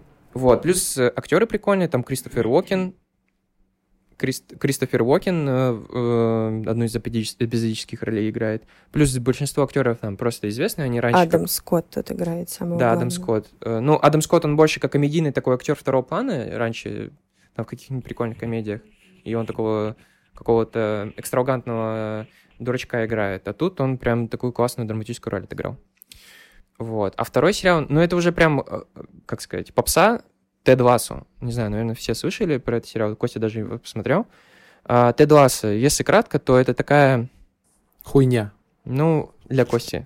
А, для меня это супер такая добрая комедия, где очень мало какой-то токсичности, какого-то стеба, какого-то, не знаю, то, что вот сейчас, например, в русском ютубе распространено, какие-то какой-то срач, э, э, издевательства и так далее. А там, наоборот, другой полюс вот этого юмора, то есть супер добрый, то есть эм, даже, знаете, не то, что там добрая комедия, а то, что люди там стараются быть человечными друг к другу, хорошо относиться, поддерживать. И вот это А такой какой сюжет? сюжет там... Тед Лассо, да. Там сюжетная завязка про то, что э, в английский футбольный клуб приходит новый тренер, а этот тренер никак, э, был тренером американского футбола. Да, да. Там Джейсон Судейкис, он главный актер и сценарист этого сериала. и то есть он приходит в нез- незнакомый для себя э, вообще сферу, футбольный клуб, но при этом он у него методика такая, он больше как такой очень психолог, э, коуч, который помогает э, чувакам просто сплотиться. э, Типа он не шарит за футбол, но он шарит за, за отношения с людьми, грубо говоря. Да, да, да. А, И при этом, то есть он приходит в такой склочный, э, такой серый клуб, где все друг друга ненавидят, э, хейтят, издеваются, бьют друг друга, а потом это все преображается в очень теплый коллектив. Звучит как очень добрый сериал. Очень добрый. Там такой вайб классный, там... Что еще хотел сказать? И постепенно он, кстати, усложняется, что прикольно. То есть там постепенно закидывается тема ментального здоровья, панических атак, герои, ну там очень еще мне что понравилось, очень много классных персонажей. То есть, ну вот этот э, главный герой, он такой, да просто добрячок, пытается всех сдружить. Но есть там какие-то такие типажи, типа... э, Владелец клуба, который... ну, владелец клуба на самом деле не супер интересно, но у него тоже классная драматическая арка такая развивается. Она тоже из сучки превращается в очень доброго владельца. То есть сучка, которая переживает развод и которая наняла тренера, чтобы похерить клуб э, своего бывшего, а в итоге э, она тоже вот входит вот в этот клуб, в это теплые отношения и помогает построить ну, крутую организацию. А сколько там сезонов, сколько серий, по сколько минут? Два сезона. В первом сезоне 10 серий, во втором 12. А Серии в основном под 30 минут, но что-то ко второму сезону там серии с, каждым, с каждой серии увеличиваются до, до 50 минут.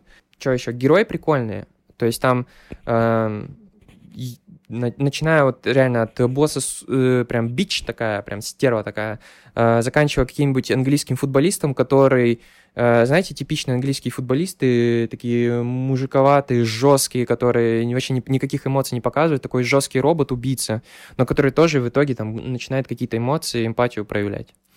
У меня, короче, после этого сериала такое странное послевкусие. Типа, я, я начинал его смотреть как раз потому, что я вот слышал, что ой, это такой добрый сериал, типа. И у меня что-то, я не помню, я либо тогда сгорел, я помню, что у меня какие-то физические какие-то херовые были ощущения. Такой думаю, ну вот, посмотрю добрый сериал, наверное, мне станет получше. Типа, я помню, что я ни пару дней скрывать не вылезал. И Типа я такой смотрю, сначала нормально, нормально, а потом вот это все такое какие-то пластмассово становится, и хер знает, и у меня такое ощущение, что это все такое не настоящее какое-то, и, и в итоге я немножко какой-то немножко злой на этот сериал. Может, даже не попал, ну, попал не в то настроение? Может быть, ну вот... Ты его вот- забросил или до конца Да досмотрел? Нет, я, ну, первый сезон посмотрел, и второй я понимаю, что не в чувстве, потому что как-то вот, вот это ощущение пластмассовости, вот ненастоящести какой-то, мне, не- мне не понравилось. Ну Вот мне по- прям попало в настроение. У меня такое немного грустное настроение было. Мне хотелось закрыться. И после, и вот пос- ну, после вот этого сериала у меня ощущение такое вот, знаете, небольшой подъем был. Такое желание относиться к людям чуть-чуть подобрее было. То есть более эмпатичными, поддерживающими и так далее. Э, какой из этих двух ты прям э, к просмотру рекомендуешь? Я бы оба рекомендовал, потому что они супер разные по вайбу. Не-не, вот я просто ра- расскажу. Если, типа, хочется какого-то запутанного триллера, такого холодного, но при этом холодного в плане эмоций и э, такого немного грустного, но супер запутанного, такого, То это вот... то это Северенс, разделение. Если хочется какой-то комедии, э, не знаю, хочется чего-то приятного, теплого, то это вот Тед Лассо. Ну и Знаешь, плюс причем я какого- бы не сказал, что это комедия. Она Не, не, ну, есть- воспринимается как комедия. Там есть прикольчики всякие. Да, там, мне, ну, кстати, при- очень понравился этот помощник тренера. Вот этот долбоебик такой, который вообще... Там тоже, да, помощник тренера это такой молчаливый э, друг вот главного героя, который просто иногда, э, не знаю, он такой странноватый, при этом гик, и при этом... Вот у меня к нему больше всего симпатии появилось. ну да, он прикольный чувак. Такой бородачий, такой забавный. А, ты про этого? Не, я не про этого. про кого? Знаешь, который был на стадионе чувак? Который, типа, был помощником водоносом? А, блин, Индусова. вот во втором сезоне он в такого тварю превращается. Да. Вообще, это тоже такая трансформация прикольная. Сейчас. А я же говорил про атаку титанов. Так Это- нет, давай, можешь рассказать. Так, а можно вопрос, кто «Атаку титанов» еще смотрел? Кто-нибудь знает, что такое атака титанов? Нет, я думаю, ты лучше расскажи, а мы потом еще там за аниме чуть перетрем. А, так это аниме? Да, да, это анимешный сериал, который потом еще фильм же, да, потом сняли. Э, Фильм... Про фильм ничего не знаю. Я знаю, есть парк аттракционов в Японии по атаке титанов. Вот, ребят, я не поклонник аниме, я особо не смотрел Фу, анимешник. аниме. Знаю только Хаяко Миядзаки, и то смотрел пару... Да, да, да, смотрел пару-тройку его мультфильмов. Да, они, конечно, шикарные. классно.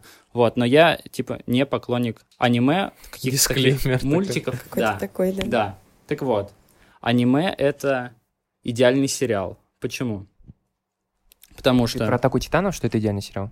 Да, да, да, я про Атаку Титанов. Почему Атака Титанов идеальный сериал? Итак, Итак, э, он сюжет построен просто по каким-то определенным таким макетам, стандартам, шаблонам, что ты смотришь первую серию, она тебя заинтересовывает, ты получаешь какие-то ответы, и у тебя возникают какие-то вопросы.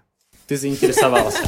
Начинается начинается вторая серия. Она так немножко тебе отвечает на вопросы, опять тебя заинтересовывает еще сильнее. И появляются новые вопросы. И так с каждой серией. То есть ты впадаешь в такую зависимость. Ты посмотрел серию, тебе нужно посмотреть еще серию. Ты посмотрел ее, смотришь следующую. И тебе это не надоедает, ты просто ну, становишься таким зависимым от сериала. Просто идеально. Вот. Короче, это как сериал Lost, да, в котором постоянно- О, фу, блядь, это боже. такая мразь вообще. Я писал диплом, посмотрел этот лос блядский, я не мог, Вы ура. посмотрели, когда прилетели на Бали? Э, Я первый раз смотрела сериал Lost. Вот здесь. Ого. До какого сезона досмотрели? Все. Ой-ой-ой. Это вообще такая грязь ебаная, этот лост. Вот, вот, Атака Титанов примерно то же самое. И она еще за счет чего выигрывает? Там просто какая-то дичь творится, там какой-то необычный мир, и ты такой, вау, как вообще человеческая мысль могла дойти до этого? А, В чем сюжет? Есть какая-то крепость, в крепости есть еще крепость, в крепости есть третья крепость. И они, и они делятся на касты. Типа, да, да, да, да, да. То есть там рассматривается очень много актуальных жизненных проблем. То есть это не просто какая-то такая вот, ну, вы- выдуманный какой-то сюжет, какая-то фантастика, красиво, прикольно, а там рассматриваются проблемы э, утери близкого человека, проблема мести, проблема э, любви. Изначально мне его советовали посмотреть, но я такой, блин, это аниме, нет, ну не буду. Посмотрел, да, высокие рейтинги. А потом, как раз-таки месяц назад, на Кинопоиске выходит видо- эс- эссе-видео. Почему надо смотреть «Атаку титанов»? Я посмотрел это видео эссе и понял, да, ее надо смотреть. Вот, и там был такой разбор, что многие какие-то сцены битв э, взяты из реальной жизни. Например, там какие-то вот э, бомбежки этих, ну, японских городов. Как же? Хиросима и Нагасаки. Хиросима и Нагасаки, да. Какие-то еще там масштабные сражения и так далее. Вот, окей, возвращаемся к сюжету назад. Брррррр. Вот есть вот такие вот крепости в крепости, крепости в крепости. И они разделены по классово. То есть, кто живет во внутренней крепости, те самые, ну, типа, богатые ребята, такая элита, собственно. Кто э, живет на окраине, те бедные ребята. Чисто Москву, да, Да, напоминаю? да, я вот Да, тоже да. хотел сказать. Зачем нужны эти крепости? Типа они защищают от титанов. Титаны — это какие-то непонятные существа, высокие, которые просто едят людей. И они едят людей непонятно зачем. То есть они могут обходиться без еды, но они вот просто видят человека, они его съедают, там выплевывают, ну, типа им пофиг. То есть они от этого, ну, не получают какого-то удовольствия. Просто, да, просто вот съедают людей. И все начинается с того, что приходят титаны. То есть был большой огромный перерыв, около 100 лет. Титаны не, нападали, и люди ну, жили нормальной жизнью. И хоп, нападают титаны, и все, и происходит какая-то дичь. И ты за этим все смотришь, и э, так как это такое аниме, первый, первый сезон был снят еще в 2014 году. Ну, то есть довольно давно. Там очень необычный стиль рисовки. То есть там о, он и подвижный, то есть картинки быстро меняются, кадры быстро меняются, либо есть какие-то статические сцены. Вот, ты смотришь, и, например, для меня это все в новинку, и это все мне было эстетически приятно смотреть. И сейчас у меня остался последний сезон, четвертый. Вот. Но я так понимаю, так как эта тема очень затягивает, я даже как-то раз пару дней не мог нормально э, работать. Типа я вместо работы смотрел сериал. Что? Да. Тоша, что? Да, надо было работать, такой, блин, серию посмотреть. Потом что-то поделал, потом нет, надо еще серию. Вот. А тут в итоге уже, ну, там уже рассказали, почему эти титаны людей пожирают, зачем? Да, в третьем сезоне это все раскрывается. Так что, расскажи, да, нам. Зачем они... Нет, смотрите, ребят.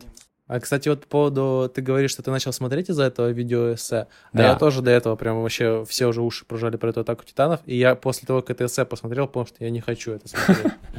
Вот так вот. Какие мы с тобой разные люди, чувак. Но, Но при этом одинаковые. Кость, я думаю, стоит посмотреть э, одну серию, первую серию полностью. Она идет, сколько там серий? По 20 минут. И уже после первой серии, типа пилотная серия, понять, хочешь ты или не хочешь. Но это прям вообще супер идеальный сериал. И очень красивый, очень интересный, очень затягивающий. И, и да, там были сцены, когда я чуть ли слезу не пускал. Так что очень драматический, и там есть на чем, под, на чем подумать. Типа ты не, не просто... Какой ты реально собрал в себе все. Типа ты не просто посмотрел, о, кайф, а ты такой смотришь, представляете, там парень смотрит, как Титан ест его мать. Типа он бежит, убегает, он не может ничего сделать против этого Титана. И он просто видит, как... И там это все показано, как вот этот Титан берет и разжевывает и- его мать, и просто там кровище туда-сюда, а он это все видит и такой, блин. Ну, а в Spy in the Wild один пингвин наблюдал, как другой пингвин его возлюбленную имеет. Реально. Тоже, как бы, извините меня, не просто так это Ну, смотреть, наблюдать. Вот, и ты такой сразу аналогии. Из жизни начинаешь подбирать. А, так вот откуда куколдинг зародился. Вот же он в природе был. Сейчас. Че? Арина? Последний вопрос. Вы Да. смотрели Sex Education? Конечно. Ладно, слава богу. Реально, Антон, не смотрел? Вот тебе, кстати, Антон, полезно вот вообще посмотреть эту тему. Отвечаю. Вот тебе, вот тебе нужно. У меня быстрый вопрос, не по сериалам. Вот представьте себе, что у вас ребенок. Вот сейчас рождается. В эпоху, да, да, не делай так. Эм, в эпоху современного обладания информацией. Вы сколько лет вы ему будете рассказывать про секс? И будете ли вы это делать? Я ему не рассказывать буду, я ему буду показывать. Если это будет дочь, тоже? Ну, вот правильно, да. Хорошо. Блин, вопрос такой интересный. Да. Я бы сказал, что когда спросит, тогда я расскажу. Он может не спросить интернет вокруг.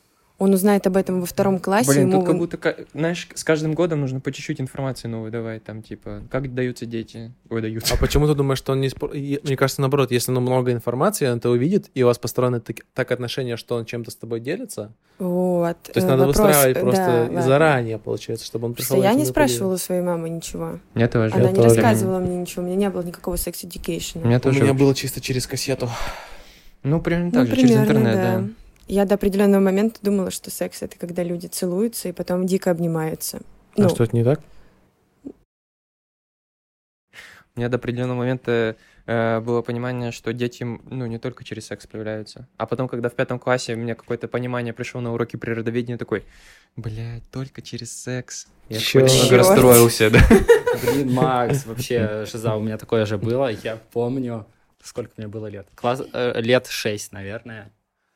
Мне было, это б- э, летом на даче. э, ну, я гулял с какими-то своими ровесниками, и там был тоже паренек, мой ровесник, и у него, типа, этот, ну, появлялась, либо появилась сестренка. А при этом у вот этой вот его мамы не было мужа. И я такой, типа, ну, ну, знал, что там, там секс, либо что-то такое, но так как у нее не было мужа, я думал, ну, наверное, еще каким-то другим способом появляются дети. Почкованием там, например, да. Ну, типа, того мама захотела там и Яйца откладывает. Ты про почкование сказал. Я вспомнил новость про этого чувака, который пенис себе на руке отрастил. Да, кстати. Что? Реальная новость. Реальная новость, пока непонятно, как это произошло. Чувак, типа, э, Он у был него... наркоманом, зависимым каким-то, типа, у него какая-то была инфекция с хуем связанная, у него хуй отвалился, короче. Причем там так прикольно написано, то есть вот та новость, которую я тебе показывал, она так еще, знаешь, уже отредактирована так и, ну, выглядит цивильно. А есть какая-то чуть м, новость более мен- ранее. менее отредактирована, более откровенная, где он говорит, типа, что вот я с утра пошел ссать, типа, смотрю, у меня уже хуй весь черный, он просто отвалился, короче. Вот, и он пошел в каком-то там году, 15 по-моему, к врачам, и они взяли у него, я не знаю, что кожу, типа, с, ну, вот с, э, вот с этой области, и пересадили ее на, на руку. И у него хуй отрос на руке. И они сейчас ему обратно его будут перес- пересадили уже обратно его. Это реальная история? Там показывают, да, да, да, про него документалку сняли, у него там хуй так болтается, типа. А он типа рабочий будет в конечном счете? Потому что достаточно э, странно. эрекцию там будут э, добывать с помощью насоса. Ну, Ой, я знаю, кстати, у меня знакомые в лаборатории делали специальные протезы для пенисов. Э, вот, специально для таких штук. Поэтому, ну ладно, да. Может работать. Ну, это вообще просто выглядело, знаете, да, это- такой... мы смотрели муви, где у этого, у Хью Джекмана яйца были на шее. И вот тут у чувака хуй на руке, типа. Как будто из реально из муви 43 или как там. Необычно. Вот это, вот это наука, ребята. Скоро можно будет по заказу себе что-нибудь делать. Сейчас. А, Я могу еще вот то, что мы сегодня у нас такая типа околонаучная темка. О, зашла. давай, давай. Вот, я наткнулся недавно на канал на Ютубе, называется Али. Там чувак. э, Короче, на видео наткнулся, где он э, пересказывает книгу Дэвида Дойча «Структура реальности». Вот Дэвид Дойч, про него я узнал от Ивана Замесина. Вот Иван Замесин, рекомендуем телеграм-канал Ивана Замесина. Он- Ну, не всегда. Не всегда, да, типа Ванечка иногда очень... Заигрывается. Да не заигрывает. Он, он, он иногда просто не очень понятно пишет, вот, но в целом, как бы, от него можно многому чему там интересного узнать, как бы про книги разные и так далее, вот, и как раз Дэвид Дойч, он рекомендовал книгу Начало бесконечности? «Начало бесконечности», вот, и Макс ее даже купил, так и не прочитал, я тоже начинал читать и не прочитал ее, вот, и у него есть книга «Структура реальности», как раз где он э, пытается, короче, Дэвид Дойч, типа, недоволен тем, что все вот э, квантовую механику интерпретируют через э, математические формулы, типа, и такие, ну, вот есть математические формулы, вот это квантовая механика, а он, типа, говорит, ну, а вы, блядь, мне расскажите, как это, типа, ощущается, как это, типа, как это выражается в мире, вот, и этот видос как раз про э, то, что там этот Дэвид Дойч говорит, что, типа, ну, вот кажется, что интерпретация Хью Эверетта — это самое понятное объяснение от квантовой механики, Эм, поподробнее, что такое интерпретация Хью Эверетта? вот Хью- интерпретация Хью Эверетта, типа, такая интерпретация, типа, я на самом деле очень поверхностно это все знаю, я еще познакомился с ней, когда мы смотрели сериал Devs, М, Хали рекоменд. Да, кстати, да. Посмотрели? Нет. Посмотрите обязательно. Такой разъеб вообще, чуваки. Я два раза смотрел. Там такая музыка Разрабы. просто. Да там скорее вот это Визуально. сюжетик основан на философии, и на основе на, там, детерминированная или нет, Да. судьба и все такое. Мне кажется, я в депрессию впал в какой-то момент из-за этого сериала. Про то, что все детерминировано. Ну вот, а да, это интерпретация Хьюэвер, это про то, что типа вот мультивселенные, типа вот у нас дохера всяких этих вселенных, что... Ну вот, ну просто я про, э, про это раньше слышал, но у меня, короче, было ощущение, что вот, что мы живем все в одной вселенной, и параллельно много идут рядышком других вселенных, где, возможно, много разных сюжетов происходит с нами. А оказалось, что типа время-то, типа, это не то, что движется от начала к концу, нет вообще такого понятия, как бы чисто вот если там вот рассматривать вот с точки зрения квантовой механики там и физики, что есть, короче, я хер знает, он прикольно про это рассказывает, но мне кажется, надо несколько раз пересмотреть, чтобы понять, что есть много вселенных, и они как бы каждый момент времени это такой слайс. И что, по сути, вот нам кажется, что мы, ну, если мы когда вот рассуждаем про эти мультивселенные, что мы в одной, все в другой, но вот сейчас мы в одной вселенной, а через секунду мы уже с вами в другой вселенной находимся. Представляете? У Рика и Морти, Продал? помните, это было? Нет. Ты сначала в одной, и он предлагал Морти, он говорил, что ты можешь умирать много раз. И в каждый раз, если Морти умирал, расщеплялась, расщеплялась, расщеплялась, но в каждый раз, когда Морти умирал, он на самом деле умирал реально, и он погро... похерил типа 100 или там 150 разных А, Морти. Помню, да, да, да, да, да. Короче, меня просто поразил тот факт, что мы на самом деле как бы не в одной вселенной живем на самом деле. Что каждый раз, каждый, каждую миллисекунду, каждую, не знаю, вот каждый, каждый момент это уже разная вселенная. И что он еще прикольно рассказывает про то, что сейчас нету, потому что, ну, сейчас такая, как бы, это субъект получается, но так как ну, блядь, короче, я не смогу объяснить, я советую просто посмотреть этот канал, и на ютубе этот э, ролик, он там минут 40 идет. А как же жить здесь и сейчас? Потоки, ресурсы. Энергетика. Yeah. Вот. Короче, рекомендую этот канал. тебя триггер на На энергии? энергетику. На- именно на энергетике? Да, да. На энергетике. Да. Red Bull не люблю. На атомную. Почему? Почему? Да. Не знаю, слишком... Ладно, предыстория. А, Сидим мы, значит, вот в этом рейсике прикольном на острове Гили. А, Сидим мы восьмером, рассказываем про путешествия. И э, Даня рассказывает про Алтай. И, типа, единственное, что он сказал про Алтай, блин, там на горах такая энергетика. И я такой, блядь. У меня просто вообще, э, короче, у меня и со Светой постоянно, у меня какой-то триггер на ее любви к астрологии. Вот сейчас я уже как-то более толерантен к этому и не агрюсь на, ка- на каждое вот это со словами, блядь, это не работает, нихуя не доказано, это что за хуйня, блядь, брось, выплюнь. Выплюни рот, в рот и руку, Саш, выплюни, хватит. Ты это логик просто. Чувак, вот именно. Ты Она что, не душевная. веришь в А коучинг, логик. астротарологию? А, вот, и меня, ну, не знаю, мне вот это вот вся около эзотеричная хуйня все так немного триггерит.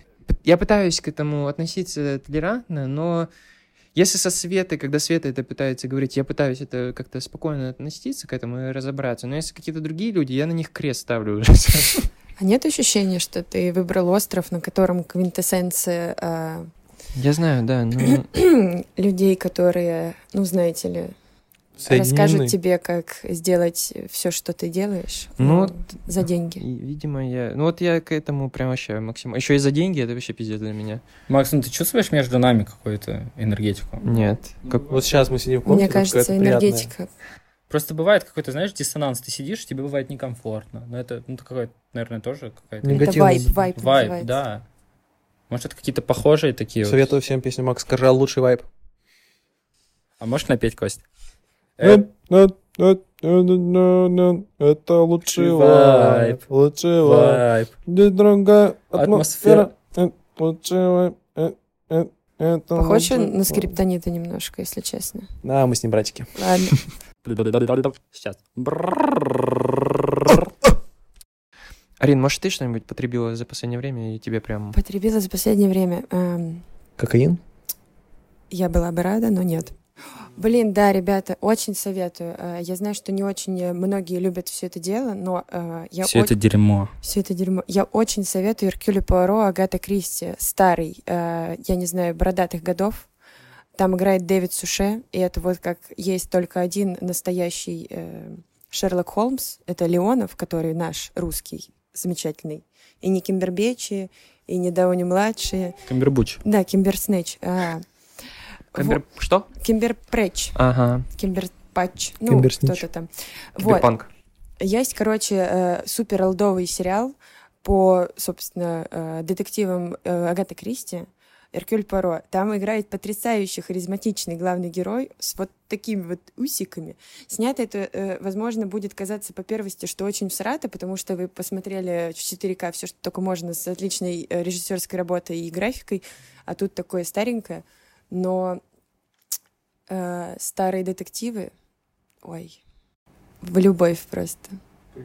Да, короче, э, очень классный. Там, э, правда, каждая серия по 40 минут или по 50, но в целом можно залететь на несколько. Они практически не связаны друг с другом, поэтому если вы вдруг у Агаты Кристи знаете какой-нибудь э, детектив, который вам очень нравится, можете посмотреть экранизацию. А 13 негритят то Агата Кристи? Или Двен- сколько там? 12. 10? Негритята, короче, про негров. Ребят, напишите в комментариях, сколько негритят. Раз уже заговорили про негритят, чуваки, на этой неделе мы с Антоном Посмотрели этого сраного... подкаста Джо Рогана с Дэвидом Гоггинсом. Уф, это просто пушка, ребят. Если вам надо замотивироваться, а потом вы будете размотивированы, но вам надо быть все равно в потоке, вам нужно смотреть Дэвида Гоггинса. Кто это? Давай, Антон, расскажи. Это... Сраный не... Бля, вот меня, знаете, коробит. Мне, с одной стороны, как бы русская культура, у нас не было рабства и все такое, и как бы эндворд, ну, ну, на нас не работает этот запрет. Но с другой стороны, сейчас придут чет- четыре черных огромных парней и выебут нас за это вот, вот это вот. не- Не, вот эта манера, просто у него манера такой, он сам себя называет сраным... Ну, блин, А интересно. Джо Роган за ним повторяет? Нет. Но нет. А интересно, когда негр называет негра сраным, то, наверное, ок. Это ок. А если белый называет то это, наверное, не ок. Но надо обсудить, типа, можно, чувак, я тебя буду называть сраным? Пожалуйста. А как же? Ну, расскажи, кто Да, такой Дэвид хоро- Гоггинс? Хорошо, это чувак с очень такой сложной... Ну, короче, он Жизнь. всю жизнь, короче, страдает. Вот, он всю чего? жизнь стра- страдает. А, в детстве у него не супер благополучное детство. Там... Его пиздил батя. пиздил, пиздил его батя. А, отец у него... был- Нравится, что тебя это веселит немножко. Я просто вспоминаю, как... э, Тебя ну, пиздил. И Ностальгия. это, да, под песню Бенни Хилла из шоу Бенни Хилла было, и поэтому у меня такой вайп. Короче, у него батя какой-то около бандитский. Ну, такой вот чувак. А, он был этим, сутенером. У него было, типа, официальные бизнесы каток и бар, но при этом он еще возил проституток с э, Канады, по-моему. Жестко. Вот, э, и заставлял э, как раз-таки Гоггинса работать там на катке, в баре, и он, да, ночью, и он ни хера не учился. Ну, короче, был в, в школе, да, необразованный, потом он переехал в другой район, штат, где прессовали негров. Там практически не было негров, но прессовали. Это какие, 80-е годы, наверное. Я бы сказал, даже... Black, э, ну, чер- чер- чернокожих. Афроамериканцев. Да, чернокожих афроамериканцев. Он был таким э, толстым парнем со своими какими-то загонами, тараканами. Э, занимался он тем, что как раз-таки э, этих травил Мне на- тарак- надо еще сказать, что, типа, вот он переехал в этот город, и, типа, из-за того, что тоже там, как бы, вот всех э, темнокожих ребят щемили, э, он плохо очень учился, короче, он там ни с кем не общался, и в школе, когда он понял, что он хочет пойти служить в армейку, именно там по контракту работать, э, он не смог пройти тест, который надо было пройти. Он там, типа, несколько раз пытался, но потом у него получилось. Суть в том, что он был, типа, считался очень необразованным чуваком. Ну и был, потому что он не мог пройти там вот эти вот А, там из 100 баллов надо было набрать полтос, а он набрал около 25, что-то такое. Да, да, да. И при этом он был каким-то толстым. Он весил, если в килограммах, ну, около 120-115. Примерно так. Ну, Вот. есть за что потрогать. Но мы не осуждаем. И в какой-то момент, ну, он кучу раз решал, что надо что-то делать со своей жизнью, как-то менять. Вот. И в какой-то момент, ну, и, наверное, его кучу раз перещелкивало. Но вот наступил момент, типа, все, он хочет э, стать там морским котиком. Э, то есть поступить э, в элитный отряд армии. И он э, звонит, говорит, чуваки, это типа, ну, я хочу к вам поступить. И они спросили, сколько ты весишь, ну, какие-то такие просто параметры. Они типа, ой, чувак, ну, типа нет, нельзя. Вот, ну, и он знал нормативы, которые нужны, знал. И начал просто э, херачить, херачить, херачить. Как у него это получалось, не получалось. То есть там, как он бегал через силу, как он сбрасывал вес, потом как он проходил, он поступил в итоге с какого, с третьего раза или Угу, что-то типа такого. Э, поступил с третьего раза в этот отряд. А там еще такая фишка, там есть неделя, адская неделя. То есть неделя очень сложных испытаний. Там в этих испытаниях бывает, что люди погибают, ну, новобранцы. Кто-то не выдерживает, уходит. Вот, а он такие, таких адских недель. Типа первый раз он не прошел ее, и потом второй, третий раз он ее проходил. Да, он три адские недели за один год прошел. А, вот, прошел этих адских недель. Ну, самое интересное начинается, когда он начинает рассказывать, что, типа, Пробег. да, когда, короче, э, он, он служил и в Ираке, и во Вьетнаме, вроде как, вот, и, по-моему, да, и э, там, типа, ну, много его корешей погибло, и производился, пр- проводился какой-то там, типа, забег. Есть, ну, ультрамарафоны, это 100 миль, а 100 миль это сколько, 270 километров или 240? А, ну не, ладно, окей, может быть, первые 100 миль он как раз бежал. Да, это за Суть в том, 24 что- часа. М, А, да, да, да. За 24 часа надо было... Короче, надо бежать 24 часа без э, ну, передыхов. Вот, и надо успеть... Там, не, смотрите, в чем прикол, короче, Давай. я расскажу. Э, он хотел пойти как раз на ультрамарафон, который вот, типа, там 200 сколько-то километров. Он позвонил, Это самый-самый стрёмный марафон, самый-самый сложный. Он, Он в проходит пустыне в проходит. пустыне, где-то в Африке. Ты бежишь по пустыне, где-то там температура плюс 40 где-то. И да. Ты просто херачишь. Он, типа, звонит организатору, говорит, типа, что, чувак, я хочу участвовать. Ну, он уже был как морским коньком, все дела, но он был качком, короче, лютым вообще. Он, он там, ну, те- железо тягал, все такое. Ну, как мы с вот, Димой. Да, как вы с Димой, короче. Вот. И э, ему чувак говорит, ну, а ты вообще бегал? Он такой, да нет, типа, чувак, бег для лохов, все такое, мне легко Ой, это пробегу». я. Вот. И он такой говорит, ну хорошо, но тебе надо квалифицироваться, ты должен пройти квалификацию. Чтобы пройти квалификацию, должен пробежать 100 миль. Вот. Скоро будет как раз, через два дня можешь пробежать. Вот. Ну нет, там, там нет, там, ладно, он не так сказал, но суть в том, что было два забега, короче, до вот этого ультрамарафона, чтобы квалифицироваться. И один из забегов был через два дня. И этот Дэвид Гоггинс такой думает, ну, какого хера, типа, что, я не смогу, что ли, 100 миль пробежать? 24 часа надо бежать. За 24 часа успеть 100 миль пробежать. А там круг одна миля. И ты вот просто по, по, по этому кругу по одной миле 24 часа бегаешь. Вот. И ну, он рассказывает, типа, как он пришел там с женой, жена села на стульчике, там они сгоняли в Walmart, купили этот пластмассовый стульчик, э, он начал бегать, и потом говорит, он, ну вот я там в районе 70 мили, ну он, конечно, наверное, раньше начал понимать, что что-то не так идет, но в районе 70 мили он, типа, садится на стул на этот, и у него просто из хуя начинает кровь идти, с- как бы жопу он уже не может держать, у него говно начинает течь, ну потому что, типа, 70 миль человек, про 18 часов бегал, у него как бы уже организм просто Ноги Там. стерты. ну, ноги, понятное дело, да, стерты. Он, типа, понимает, что он ни хера этого не сделает. Замечательная история. Вот. Это еще не вся история. И, короче, он, типа, такой сидит, нет, типа, я пробегу, какой Я хера». чертов Да. Типа, я столько через такое количество дерьма прошел, что я не пробегу сраных 100 миль, и он встает там на этих э, ногах, начинает там идти. Короче, он пробегает 100 миль, ну, жена его просто уже на руках, потому что она тоже качалась, она смогла его дотащить до дома, положила его там в ванну, он говорит, я вот во всем дерьме в этом ванне лежу, думаю, блин, Как какой хорошо. кайф, типа, вообще, какой я молодец. Потом он звонит этому чуваку, вот прям в этой же ванне, такой звонит, типа, ну чё, пососал, типа, я пробежал твоих сраных 100 миль. А ему чувак говорит, так прикол не в том, что ты 100 миль должен пробежать, ты должен 24 часа еще бежать, как бы. А он, типа, пробежал 100 миль и За ушел. 17 где-то, за А он 17 пробежал 18 18. часов только. И он такой лежит, типа. Ему, короче, ну, пришлось еще один раз И потом. через пару недель после этого, через пару недель после этого, Он побежал марафон. он пробежал марафон. И квалифицировался сразу на бостонский. Бостон. Самый жесткий марафон в А мире. чтобы квалифицироваться на Бостон, надо уложиться В 3 часа. э, в, Ну, чуть- в- чуть в больше. 3.10. Где-то в 3.10. Вот. Он думал, он вообще, типа, его, ну... Пешком пойдет. Да, пешком пройдет. Потому что, типа, он был весь ухайдоханный, он хотел просто пойти пешком маму поддержать. Короче, вообще, ну, типа, на самом деле, у- очень странные все эти истории в том плане, что, ну, ты смотришь, вот как он, как он, в принципе, и говорит, что вот вы на меня смотрите и думаете, что я, типа, такой упоротый ублюдок, что такой, ну, типа, какой-то ма- мазохист и так далее, но на самом деле ощущения такие складываются, ну, как бы ты смотришь на чувака, который просто, ну, убивает тебя, по сути. Как бы у меня такие впечатления от этого чувака остаются. Так но это, это еще в- э, дело в том, что у него в сердце какая-то дырка была. Две. Две дырки, какие-то проблемы со спиной, проблемы с ногами.